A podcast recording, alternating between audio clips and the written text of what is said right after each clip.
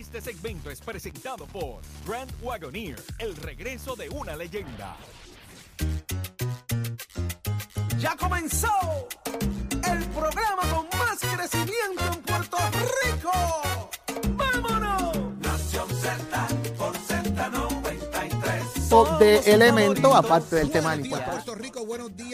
Puerto Rico, buenos días, 5 y 57 de la mañana y acaba de comenzar tu programa de análisis de todas las mañanas, Nación Z en vivo para Z93 en el 93.7 FM en San Juan, 93.3 FM en Ponce y el 97.5 FM en Mayagüez, la aplicación La Música para que nos veas y nos escuches como tú quieras hacerlo. Descárgala ahora mismo, es gratuita. Y ves lo que ocurre aquí en el estudio Ismael Rivera de Z93 y también los que se conectan en el Facebook de Nación Z, que día a día dejan sus comentarios, interactúan con nosotros a través de las redes sociales. Eh, Estamos pendientes y también los que se conectan con nosotros en el 6220937. Ya mismito para que nos dé su opinión de lo que está pasando en el país.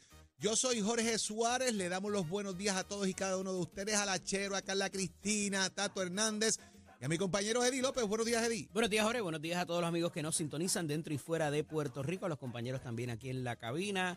Un martes 11 de octubre del año 2022, prestos y dispuestos, como dice Achero, a llevarles a ustedes las informaciones y el análisis que tanto les gusta, sobre todo muchas cosas pasando en el país que discutiremos con ustedes en los diferentes segmentos. ¿A quién tenemos hoy, Jorge?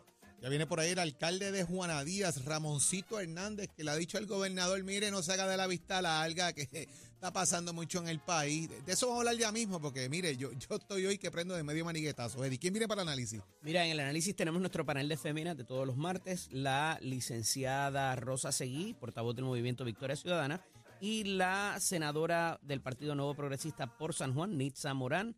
Hablaremos acerca de este asunto del cierre de las diferentes residencias para los estudiantes de medicina, que eso nos está causando un problema bastante grande como país, Jorge, no solamente por el que no se le paga a los médicos, sino que tampoco tienen las oportunidades eh, disponibles para hacer sus eh, especialidades.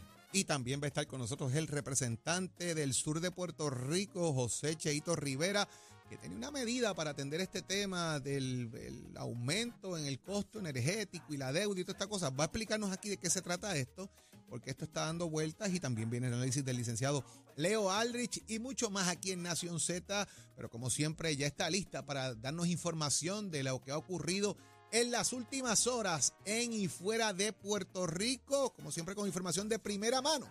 Aquí está nuestra compañera Carla Cristina. Buenos días, Carla. Buenos días, Jorge, Eddie, todas las personas que nos sintonizan en los titulares. El presidente de la Cámara de Representantes, Rafael Tatito Hernández, adelantó que ese cuerpo legislativo irá en su sesión ordinaria de hoy por encima del veto del gobernador Pedro Pierluisi en el proyecto del Senado que aumenta el salario mínimo de los servidores públicos. De otra parte, un trío de legisladores del Partido Popular Democrático exhortó a los gremios sindicales a defender la validez de la reforma laboral ante la demanda sometida por la Junta de Control Fiscal para anular el estatuto que les restituye los derechos a los empleados del sector privado. Y el gobierno, por su parte, hizo un llamado a la Cámara Baja para que no pase por encima del veto del gobernador e indicó que la reforma del servicio público, que incluye un plan de clasificación y retribución, está a punto de culminar para comenzar en enero próximo y se dejaría a un lado si se aprueba este proyecto. Y en temas internacionales, el ejército de Rusia lanzó ayer un aluvión de ataques contra ciudades ucranianas y golpeó objetos civiles como el centro de la capital, donde murieron al menos 19 personas y 105 resultaron heridas. El presidente ruso Vladimir Putin dijo que los ataques fueron en represalia por lo, a lo que llamó acciones terroristas de Kiev en referencia a los intentos de Ucrania por repeler las fuerzas rusas, incluyendo un ataque registrado el fin de semana pasado en un puente clave entre Rusia y la península de Crimea. Para Nación Z, les informó Carla Cristina. Les espero mi próxima intervención aquí en Z93. Precision Health Centers te presenta la portada de Nación Z. En Precision Health Center le cuidamos de la cabeza a los pies. Varios temas para discutir en la mañana de hoy, como siempre agradeciéndole a Precision Health que permite que podamos discutir estos temas con ustedes. Óigame, eh, trasciende el día de ayer eh, información que se viene ya discutiendo de hace algún, algunas semanas atrás y es precisamente la propuesta eh, que trae la Junta de Control Fiscal y los bonistas de considerar un cargo fijo de 26 dólares mensuales en la facturación de energía eléctrica. Fíjese que aquí hay un, asunto de lo que fue eh, la erradicación voluntaria de la mediación, ¿verdad? Eh, que, es un orden que le da eh, los jueces para que trabajen en este tema sobre los bonistas, la reestructuración de la deuda de la Autoridad de Eléctrica. Y el 16 de septiembre, tres días después de la sesión de mediación que se sostuvo en Nueva York, entre lo que es el equipo de mediación, la Junta de Control Fiscal y los bonistas y las aseguradoras, no resultaron en un acuerdo final, pero dentro del acuerdo se establecía la idea que no se ha descartado, valga la redundancia en este tema, no se ha descartado, eh, en un aumento a un cargo fijo entre 23 y 26 dólares mensuales a la factura de energía eléctrica que usted paga. Se desprende esa propuesta, es un concepto que la Junta de Supervisión Fiscal eh, trajo y que se venía hablando de esto desde el 27 de julio de este año. Obviamente no se ha implementado, no se dio paso a la misma eh, en ese momento, pero no se descarta como parte de las ideas que tenga la Junta para subvencionar el cargo y la deuda que existe también a los bonistas. O sea, básicamente, si esto se materializara, lo que está provocando esto eh, a la larga es, lo que me importa a mí es cuadrar el mercado de bonos para los que están afuera y que el pueblo de Puerto Rico siga pagando las desavenencias o las malas decisiones de los gobiernos que han dirigido el país. Y esto va a traer muchísimas consecuencias que, quiero que analicemos eventualmente durante, durante este, este periodo, Eddie. Mira, eh, ciertamente se trata de una proposición hecha por una de las partes eh, que les obligaron, les obliga el proceso a mediar. Eh, esto había cobrado un poco de notoriedad y me parece que por eso es que se sabe cuáles eran las, las diferentes propuestas o alternativas que presentaron las partes dado de que el primer proceso de mediación se frustró y lo, lo, dimos, lo dieron a conocer, ¿verdad? Y lo hablamos aquí eh, porque eh, la juez obliga un segundo proceso de mediación y a litigar otro tipo de asuntos entre las partes, que es lo que tiene que ver con la reestructuración de la deuda de la Autoridad de Energía Eléctrica. Dicho esto, hay que establecer que hay una deuda, lo que se llama una deuda asegurada y una deuda no asegurada. Eso porque cuando se compran bonos hay un tipo de bono que propende a que la persona que lo compra tenga un seguro sobre si sube, baja, se cae, se explota y tú le cobras al seguro. Obviamente el seguro va a tener mucho que decir en esto y por eso tenemos compañías de seguro que están llevando la voz cantante en este tipo de mediación y de, eh, eh, ¿verdad? de tratar de llegar a un acuerdo a ver hasta cuánto se descuentan esos bonos porque la compañía de seguro tendría que pagar la diferencia. Dicho esto, hay un tipo de acreedor no asegurado, que es, por ejemplo, el suplidor de la Autoridad de Energía Eléctrica, el suplidor de combustible, eh, los jubilados que tienen una creencia por, por ley de lo que se les debe a ellos pagar, no solamente en sus pensiones, sino en los dineros que tiene que sacar el patrono para ir tirando en el pote para las pensiones de los jubilados. Todo eso eh, resulta en una deuda para la corporación que se ha ido acumulando y llega a cerca de 20 mil millones de dólares. En el caso de los, de los no asegurados, o sea, que eran eh, eh, múltiples suplidores y demás, ellos entienden de que tiene que pagársele a ellos primero, número uno, y está también otro tipo de asunto, que va a terminar en un litigio, que es si a ellos se les debería pagar del todo, porque al no tener asegurada su acreencia, pudiera decírsele, mira, es que pues ahora no hay chavos para pagar, esto está en el hueso, y hay una interpretación que se está tratando de traer a la mesa de negociación, pero a mi juicio va a terminar en el tribunal, de que como las condiciones en precario de la Autoridad de Energía Eléctrica en la parte económica están de tal grado eh, no habría que pagar esa deuda no asegurada, lo cual nos causaría un problema y se causaría un problema también a nivel de los mercados y a futuro, pero es una de las cosas que se está barajeando. Este tipo de cargo, que no se sabe si es entre 23 a 26 dólares mensuales a 50 años, aproximadamente por el millón seis, el millón seiscientos mil abonados representaría un total de casi 20 mil millones de dólares al final de ese tiempo, para más. saldar una deuda de 9 mil millones. Estaba haciendo ese cálculo ahora, Ajá. y son, ¿Cuánto sale si estamos a 26 Ujú. por al mes, ¿verdad? Eh, son 312 dólares que tú estarías pagando.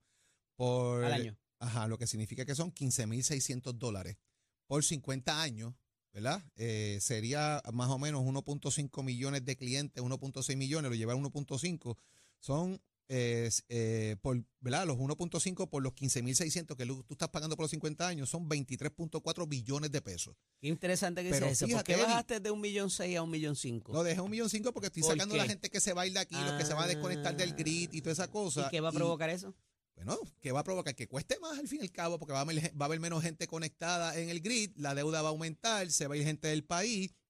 Mi pregunta es la siguiente, si la deuda son 9 billones, ¿por qué tenemos que pagar 23.4 billones de pesos? Estamos pagando quizá el 18 son 2, como 2.5 más por encima, o sea, sería el doble y medio, por, el doble y medio de lo que es la deuda en esta cosa. Y la verdad que eso yo no lo entiendo, porque vamos a pagar Bueno, tanto. se va- no, no, no se debería pagar tanto, pero se va a pagar más, porque lo estás pagando a término y ellos están aceptando no llevarte al tribunal, eh, arrestarte la nómina, ¿verdad? Embargarte eh, para que pague. Así que por acordar que va a ser a tantos años, pues por eso es que se paga, se debería pagar un poco más. Si es que se paga, número uno, por lo que traigo. Y el asunto que traes, que es muy importante, Jorge, esto pudiera terminar siendo, en vez de esos 23, 26, pudiera llegar hasta 50 dólares por solamente, o sea, de- en todo, en su factura mensual, ya ese cargo fijo. ¿Por qué? Por la gente que se va renovable, por la gente que se va del país, como muy bien trae Jorge. Y esto es lo que se, se va a traer de nuevo a la discusión del impuesto al sol. ¿verdad? Que no es otra cosa que esa deuda vieja que, con, que, que, que todos tenemos que pagarla, pues cuando usted se va del sistema, usted no va a recibir esa factura o va a recibir una factura eh, mínima de la, de la autoridad y por tanto, al, eh, al todo el mundo requerírsele o hacer el cálculo de que todo el mundo tiene que aportar para eso, dice, no, es que yo brego con placas solares, yo no, yo no consumo, esa deuda no es mía, pues sepa que no, y ahí se va a traer ese tipo de discusión a ver qué va a pasar con esas personas. No, que salen imagínate que yo tenga placa solar y tenga que pagar los 23 pesos. Es que, ¿sabes? Entonces va a ser em, las placas más lo que le debo la autoridad. Digo, Exacto. ¿verdad? Estamos especulando aquí cuál puede ser la consecuencia A o cómo lo van a manejar. Entonces, uno se pregunta el por qué. Entonces, yo, ¿verdad? Pensando anoche un poco en la oscuridad de mi casa, porque para que usted sepa, no tenía luz ayer. De hecho, me levanté esta mañana todavía sin luz. A las 6 y 30 de la tarde se fue la luz ayer, lo que provocó que no pudiera estudiar, que no me pudiera conectar a mis clases en los Estados Unidos, que tenga que estar dando la excusa a los profesores y me dicen, pero ¿por qué no hay luz? Y allí lo que pasó fue una tormenta y acá pasó un huracán y estamos todos conectados en la Florida. O sea, e- es la cosa, y lo estoy diciendo yo, ¿verdad? Porque lo estoy viviendo, y todavía en Puerto Rico hay miles de personas sin luz que están sufriendo las consecuencias, pero daña el sistema, provoca que tú cambies lo que es tu rutina de vida, que en los trabajos, la situación profesional, eh, los que están creciendo académicamente, nos tengamos que estar arrastrando de nuevo. Entonces, ¿qué va a provocar? Mire que la gente se vaya del país porque están cansados. Que los inversionistas, ¿quién va a venir a invertir en Puerto Rico si hay una ineficiencia en el sistema eléctrico? Y para colmo, te están diciendo que te van a meter un cargo adicional. Y como dice Eddie, esto es residencial, achero. Deja que venga el cargo que van a imponer entonces a lo comercial. Será lo mismo, será más. Eso está sobre el tapete. Entonces, yo pensando ayer, Eddie, recuerdo cuando aquí incluso se bajó la luz artificialmente por unas elecciones y ese cargo se pasó después. O la gente se olvida en el 2012 que aquí artificialmente bajaron la luz y dejaron de cobrar un cargo de combustible para bajarle la luz artificialmente a la gente en un periodo desde junio, julio hasta diciembre que provocó después un aumento de casi 30 centavos el kilovatio a la factura de la gente. Esas son las consecuencias de los políticos del país. Y no me estoy exonerando, es que eso pasó, está ahí, está el récord. Aquí un gobernador emitió nueve, y lo tengo escrito porque es que lo busqué para estar seguro y acordarme bien, nueve mil millones de dólares se emitieron en bonos de deuda de la Autoridad Energética ese cuatrenio solamente. Eso es casi, casi poquito menos de la mitad de la deuda de la autoridad. O sea, está ahí, está el récord público. Y entonces uno pregunta por qué. Pues señores, por decisiones mal tomadas, por cazar voto. Y mira dónde estamos hoy. Ciertamente, ese, esa porción de la deuda que fue en los dos cuatrenios, el cuatrenio de Fortuño y el cuatrenio de Aníbal Acevedo Vilá fue, lo- fueron los dos cuatrenios Sí. donde más deuda Se emitió. eh, se emitió para la Autoridad de Energía Eléctrica y no se reno- remodelaron las plantas, no se terminaron ninguno de los dos gasoductos, no se fue a fuentes de energía renovables, nada de lo que había allí pasó.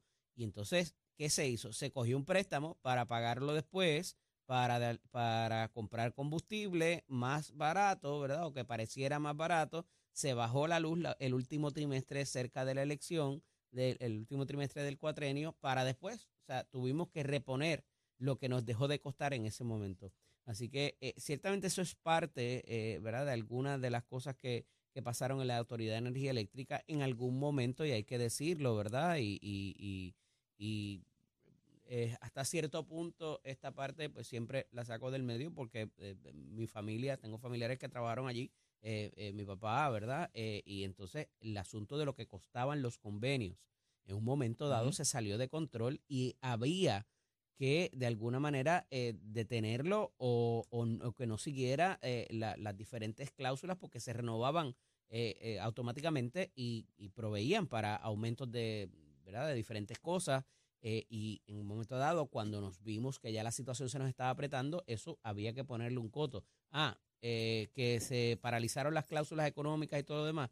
Ya cuando eso, ya estábamos casi en el 2011-2012 eh, para propósitos de lo que fue, eh, ¿verdad? El- los pininos de la Junta de Supervisión Fiscal y de promesa. Eh, pero eh, en algún momento eso, pues también, parte de esa deuda se fue para pagar nómina, no puede, igual que la, que igual que la, que la deuda del país. Y no podemos cerrar los ojos en cuanto a eso y ahora decir, ah, los políticos tomaron las decisiones. Sí, tomaron malas decisiones para pagarte a ti y no tener que votarte de tu, de tu empleado, de tu empleo público. Y eso muy pocas veces se dice porque no suena bien políticamente, pero es la realidad. Teníamos una nómina que no podíamos pagar, pero no se atrevían a votar a nadie por el factor electoral. Y ahí estamos. Y ahí está parte de esos 20 mil millones de dólares que se deben a diferentes tipos de acreedores que algunos pudiera parecer que tienen mayor prioridad para que se les pague y otros no tanto o otros ninguna. Y ahí estamos con la situación que tenemos y ciertamente hay que pagarlo y hay que cumplir con las disposiciones de promesa porque eso es lo que hay. Eso es lo que hay en la mesa y aunque a usted no le guste promesa y piensen que entregaron el país con ellos, sepa que la otra alternativa, como dije al principio de esta locución, es que nos embargaran nuestras cuentas, no se pudiera pagar nómina, no se pudiera pagar nada, no pudiéramos comprar ni combustible, porque estaríamos en el Tribunal Federal con un embargo y con un síndico, que es lo otro, el- la, otra figura, que si usted se queja de lo que hace la Junta, el síndico sería uno. Eh, y, y- ya hemos sabido qué qué pasa cuando una sola persona es quien tiene el poder de la toma de las decisiones y, y las tomas finales de lo que tiene que hacerse o no económicamente. Hay dos temas adicionales, Eddie, que pl- planteo. Uno es, eh, va dirigido precisamente a que el Departamento de Justicia, al parecer, tiene la lupa puesta en el municipio de Ponce. Transcurre que hay una investigación, aparte de justicia, también del Contralor Electoral, enmarcado en información sobre que dos empleados, incluyendo trabajadores de carrera del municipio eh, y funcionarios de confianza, ya dejaron, formar, dejaron de formar parte de la administración, o sea que no trabajan en el municipio y, apare- y lo que trasciende es que de alguna manera se le ha compensado, de estas maneras se le, se le aumentó el salario a estas personas como para devolverle el favor de lo que hicieron en la campaña política, de alguna manera. Es lo que se está planteando en la investigación. El alcalde de Ponce, eh, Luis Irizarri Pavón, el doctor Irizarri Pavón, dijo que ha dado instrucciones de proveer cualquier información que pidan y que él está claro de que su municipio es transparente y que él quiere que todo el mundo sepa lo que allí ha pasado. Y de hecho habló de quiénes son las personas que se ha dado aumento de salario. Personas que, eh, según plantea el señor alcalde, ¿verdad? Personas que son de carrera, que hay unos ahorros en sus agencias, personas que ya se han retirado y están ocupando dos posiciones a la vez en ese caso, entre otros elementos que ha planteado él. Dejo esa ahí, Eddie, también, y te traigo el tema de igual manera de lo que puede ser ir hoy, el planteamiento del representante Rafael Tatito Hernández, presidente de la Cámara, de ir por encima del veto en el proyecto precisamente del aumento en el salario mínimo, un poco retando al liderato del PNP. Mira, en el caso de Ponce, para ir rapidito, porque no tenemos mucho tiempo, eh, parece ser, por la información que es poca hasta ahora, que son, se trata de empleados de esta administración, Sí, sí. no de administraciones pasadas. Eso es lo primero que levanta eh, bandera. El, el otro asunto es que se lleve lo administrativo a través de el Contralor Electoral eh, porque evidentemente se ata entonces a la campaña política. Y ah, cuando hablas de empleados y hablas de campañas políticas, ya la receta es, mm, ¿verdad? es muy poco, eh, eh, eh, es más certero, ¿verdad? Sobre qué se debe tratar y, y- y- tiene que haber habido algún quid pro quo mínimamente. Eh, se habla de 12 expedientes que se requieren por parte del Departamento de Justicia entre empleados de carrera y confianza, dice el propio alcalde, y que él está cooperando y pide a estos empleados que también accesen a las diferentes eh, citaciones que se le hagan y provean la información que se pide. Así que hay que ver hasta cuán alto va en términos de la toma de decisiones en ese municipio y como digo, la información todavía es escasa, pero al haberlo eh, por el proceso penal o proceso criminal y el proceso eh, administrativo, yo me atrevo a apostar de que vamos a tener mucha más información en estos próximos días eh, para saber exactamente de qué se trata. En el caso de dar paso a la anulación del veto del gobernador Pierluisi al proyecto de aumento al salario mínimo, esto se une a una serie de medidas que no son las únicas eh, de corte, ¿verdad? Eh, populista, hay que decirlo, por parte de la legislatura eh, y tiene que ver con los eh, empleados eh, privados, no con los empleados públicos, donde se les ofrece una serie de beneficios o se retrotraen los beneficios a lo que eran mayormente en el 2017, eh, antes de que se diera la reforma laboral del gobernador Rosselló en ese entonces. Y este particularmente se le trata de hacer justicia y se intenta dentro de la medida de eh, obtener un mayor reclutamiento, haciendo pues, el puesto un poco más, eh, ¿verdad? Eh, deseoso al empleado de participar en la, en la economía formal particularmente y como empleado, eso no se ha conseguido en el pasado y un, argumento bien válido aquí, Jorge, es en el pasado reciente, quiero decir, es que el mercado se supone, o sea, hay una escuela de pensamiento de que el mercado automáticamente se regula a sí mismo y provee estas condiciones para poder reclutar y que el gobierno no se debería estar metiendo en esto eh, porque al final del día se trata de un contrato privado entre dos partes privadas donde el gobierno no tiene nada que decir, eh, fuera de obviamente las leyes laborales que existen y, y demás, eh, pero está bien interesante porque vemos también como complemento el asunto de la reforma laboral y el pleito que hay ahora mismo, el litigio que hay y las partes que están en el tribunal eh, un poco eh, peleando, ¿verdad? O litigando, eh, pleiteando la determinación de la Junta de Supervisión, Fiscal de que a pesar de aprobarse y firmarse el proyecto por parte del gobernador en esa instancia, no se le dio paso o se pide que se retrotraiga eso y que se deje sin efecto porque incide sobre el plan fiscal. Aquí estamos hablando de dólares y centavos, finalmente. Aquí tú puedes decir verdaderamente cuánto va a costar. El problema que yo tengo es que, de nuevo, no se trata de la nómina pública, se trata de la nómina privada entre dos partes privadas que llegan a una contratación y fuera de.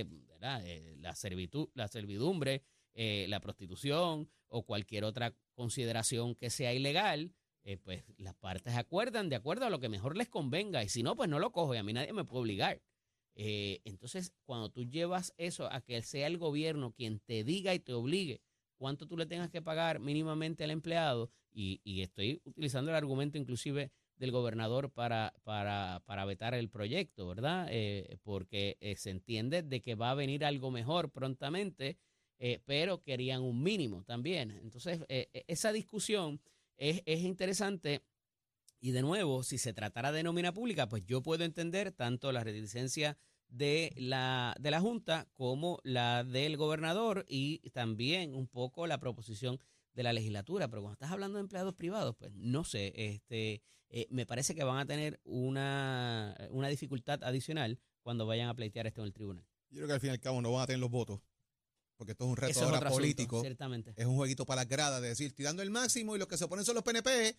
Al fin y al cabo, la Junta te va a decir, mira, eh, nonines eh, es la que hay. Pero Ya usted, veremos qué pasa en un ratito En el, ese Senado, tema. en el Senado se dio. En el Senado se dio, porque obviamente semana. la configuración del Senado es diferente a la configuración de la Cámara, pero hacen falta de cuatro a cinco PNPs ahí. Y entonces la presión pública, ah, el PNP está en contra de que el, el de los empleados públicos, la cosa, ese es el discurso. Vamos a ver cuánto cala ese discurso finalmente en lo que puede ser los amigos del Partido No Progresista, si se van por encima del veto o no, y el reto directo al gobernador Pedro Pierluisi. Pero señores, más adelante vamos a continuar dialogando sobre este tema y ya mismito, usted es parte de la conversación en el 6220937, así que pendientes aquí a eso. Pero ya está listo, conectado con nosotros para hablarnos de lo que está pasando en el mundo deportivo. Tato Hernández, buenos días, Tato. Buenos días, Tato. Buenos días, buenos días, buenos días muchachos, señoras y señores, buenos días Puerto Rico, buenos días a los muchachos en el estudio, óigame Tato Hernández la casa Nación Z, somos deporte para dejársela caer y de qué manera con el oficio de Mestre Escoles que te informa, óigame, estamos en proceso de matrícula para nuestras clases que comienzan en noviembre, 787-238-9494, ese es el numerito a llamar, le gusta la mecánica racing, la mecánica automotriz, la mecánica marina, la mecánica de motora, visita nuestras facilidades de equipo y toma tú la decisión de estudiar en Mestre College. Bueno, se acabó el pan de piquito. Vamos a la obra, la postemporada, con dos actores, 27 out y 9 entradas. Señoras y señores, rompe hoy con cuatro partidos. Lo que pasó, pasó. Ahora es que hay que jugar. Se acabó la temporada regular, óigame, y ahora la serie viene de 5-3. Primer partido en el calendario de la Liga Nacional a la 1 p.m. Filadelfia versus Atlanta. Óigame, Ranger Suárez versus Matt Frey son los que van a estar bateando ahí. Por ciento de bateo y por ciento en base, pues aquí pues un poquito están dominando más Atlanta. Luego a las 3 y 30 a nivel de la Liga Americana, Marineros de Seattle versus Astros de Houston, Logan Gilbert versus Justin Verlander. Esta gente de Houston pues domina ya en por ciento de bateo, en por ciento de gente en base y carreras anotadas. A las 7 y 30, Cleveland versus los Yankees. Carl Quantrill versus Jerry Cole. Eso va a ser tremendo juegazo. Cleveland tiene un por ciento un poquito más de bateo, pero en las otras alternativas los Yankees se lo ganan en todo. Vamos a ver qué es lo que pasa. Y a las 9 y 30 de la noche, los padres de San Diego versus los Dodgers de Los Ángeles, Mike Clevinger versus Julio Uría. Así que los Dodgers dominan de la A a la Z todos los renglones contra los padres. Vamos a ver qué es lo que pasa, porque en esta serie corta es de 5-3. Lo que pasó y se descansó, y los que ganaron la regular, muy bien. Ahora es la hora de la verdad y ahora es que estos juegos valen y no se puede perder. Así que vamos a ver qué es lo que está pasando, cómo se comportan a todos los que nos canten béisbol. Pues mire, siéntese, busque el popcorn, acomode el chelón, prende el aire, que si está en su casa descansando, pues ya usted sabe. Bendito, los que todavía no le ha llegado la luz, pues vamos a seguir orando para que eso pronto llegue y el país se restablezca perfectamente. Así que usted se entera aquí en Nación Z Somos Deporte con auspicio de Mestre College. Mira, chero, pelotero, give it my friend. Buenos días, soy Carla Cristina informando para Nación Z. En el tránsito a esta hora de la mañana se mantienen relativamente despejadas gran parte de las carreteras a través de toda la isla, pero ya comenzaron a ges- congestionarse algunas de las vías principales de la zona metropolitana, como es costumbre la autopista José Diego entre Vega Alta y Dorado y más adelante entre Tuabaja y Bayamón, igualmente la carretera número 2 en el cruce de la Virgencita, algunos tramos de la PR5, la 167 y la 199 en Bayamón, la autopista Luis Aferré en la zona de Caguas y ya está semipesada la 30 entre Las Piedras y Gurabo. Más adelante actualizo esta información para ustedes. Ahora pasamos con el informe del tiempo. El Servicio de Meteorología nos informa que una combinación de la baja presión en los niveles altos y humedad que proviene de una onda tropical que se apro- aproxima a nuestra región provocará que hoy tengamos tiempo activo con aguaceros afectando a los municipios del este en horas de la mañana y aguaceros y tronadas durante la tarde con posibilidad de inundaciones urbanas y de riachuelos. Además, se esperan vientos más fuertes dentro y cerca de los aguaceros y las tronadas. Avanzada la noche, una capa de polvo del Sahara comenzará a filtrarse sobre nuestra área. Las temperaturas en las costas y las zonas urbanas alcanzarán hoy los bajos 90 grados con índices de calor por encima de los 100 grados. Más adelante les hablo sobre cómo estará el mar hoy para Nación Z. Les informó Carla Cristina. Les espero mi próxima intervención aquí en Z93. Estás, con el habla música y Z93 en Nación Z. Y ya está con nosotros aquí en Nación Z, nada más y nada menos que nuestro psicólogo industrial, el doctor Carlos Javier Santiago. Doctor, buenos días. Ave María, Jorge, hace tiempo que no hablo contigo directamente. Eso es ¿Cómo así, hace unos días. Bendiciones para ti, tu familia y todos los que nos acompañan siempre por Z93 y el app La Música, obviamente. Aquí estamos nuevamente directo a la conciencia. ¿Cómo te sientes? Cuéntame. Muy bien, doctor. Digo, medio molesto todavía con la cosa esta de la luz y el revolú este, porque esto es un julepe lo que hay, pero hay que seguir echando para adelante. Eh, hay que bregar Sí, con lo que tenemos. Sí, señor. Y antes, y antes de comenzar este segmento, yo quiero eh, que nos unamos todos como país para orar por la paz mundial, que cada vez se pone más tenso lo- lo- los asuntos geopolíticos. Así que unámonos todos como país, ¿verdad? Para elevar al Eterno un- una plegaria para que la paz mundial pues vuelva otra vez a, a su a su sendero. Este, oye, Jorge, te, te pregunto, ¿a ti te ha pasado alguna vez que cuando dices que no a alguien, tú te sientas culpable o te sientas mal? Sí, porque es complicado a veces decir que no. Uno, uno sabe que, que no puede, pero ¿cómo uno le dice que no a una persona? A veces es complicado, es complicado a veces, doctor. Sí, ¿sabes lo que pasa? Que la primera, de las primeras palabras que un niño recibe de sus padres cuando es un infante es no, no hagas esto, no hagas lo otro, etcétera. Pero es la más frecuente que escuchamos cuando estamos en ese proceso de exploración infantil. Claro, Nosotros que muchos como me dijeron niñitos, eso a mí. ¿Verdad que sí? Entonces, mira, mira, mira el problema. El problema, la gente no se recuerda, escúcheme bien, mis queridos amigos, la gente no se recuerda de lo que tú le hiciste, no se recuerda típicamente de lo que tú le dijiste, pero sí se recuerda de cómo lo hiciste sentir. Y cuando a un infante continuamente se le dice que no, no necesariamente se le dice cargado de amor y de compasión, se le dice con, con ira en muchas ocasiones y con hasta con miedo de que vaya a pasarle algo al niño o a la niña. Y ese sentimiento que provoca eh, un malestar interno se sigue acumulando a través de los años. Y cuando a una persona le corresponde decir que no, típicamente la primera emoción que fluye es culpabilidad. ¿Y por qué es que surge la culpabilidad? Hay por varios, por varios aspectos. Número uno, por el chantaje emocional que se puede dar cuando tú dices que no y, ese, ese chantaje que viene de la otra persona. Ah, tú me dijiste que no, pues, pues sabes que no vas a tener esto, aquello y lo otro. O si tú me dices que no, sabes que no vas a conseguir este ese aumento o, esa eh, este, esa posición que estás buscando o vas a ser un fracasado en la vida.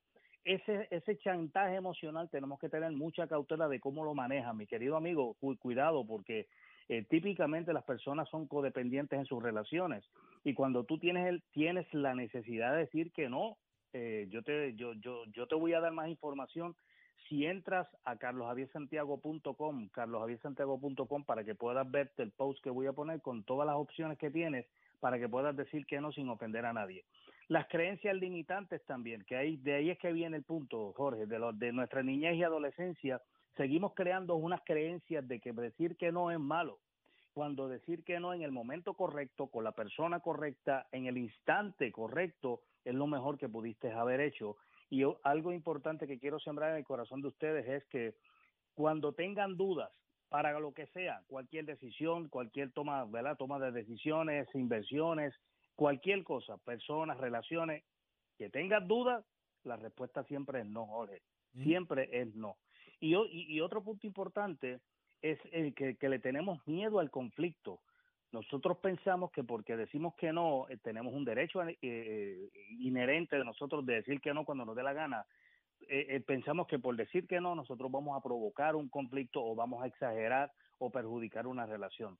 Si eso es así, esa relación re- está tan, está tan frágil, está tan sencillamente construida que se puede destruir de cualquier momento. Así que cuidado con, con tus pensamientos limitantes, cuidado con el miedo a que, a que pienses que puede haber un conflicto y cuidado definitivamente con el chantaje emocional que es el más frecuente de todos al momento de decir que no y sentirnos culpables. No sé qué, qué, qué, qué, qué- qué opinas, Ole. La verdad que yo escuché tanto el no y, y el grado de la culpabilidad, es- es- realmente es aprender a manejarlo, eh, doctor, y, y que tenga todo el sentido del mundo cuando uno no debe ser frágil, sino debe ser eh, este, eh, correcto a la hora de decir que no, ¿verdad? Y que ese no, Definitivo. uno no se sienta afligido por decirlo. La, verdad que eh, hay, que estar en esa línea, definitivamente. Definitivo. Y hay que trabajar mucho nuestra autoestima, lo vamos a repetir mil veces. Esto, la gente ha- escucha el tema de autoestima y piensa que es un librito de motivación.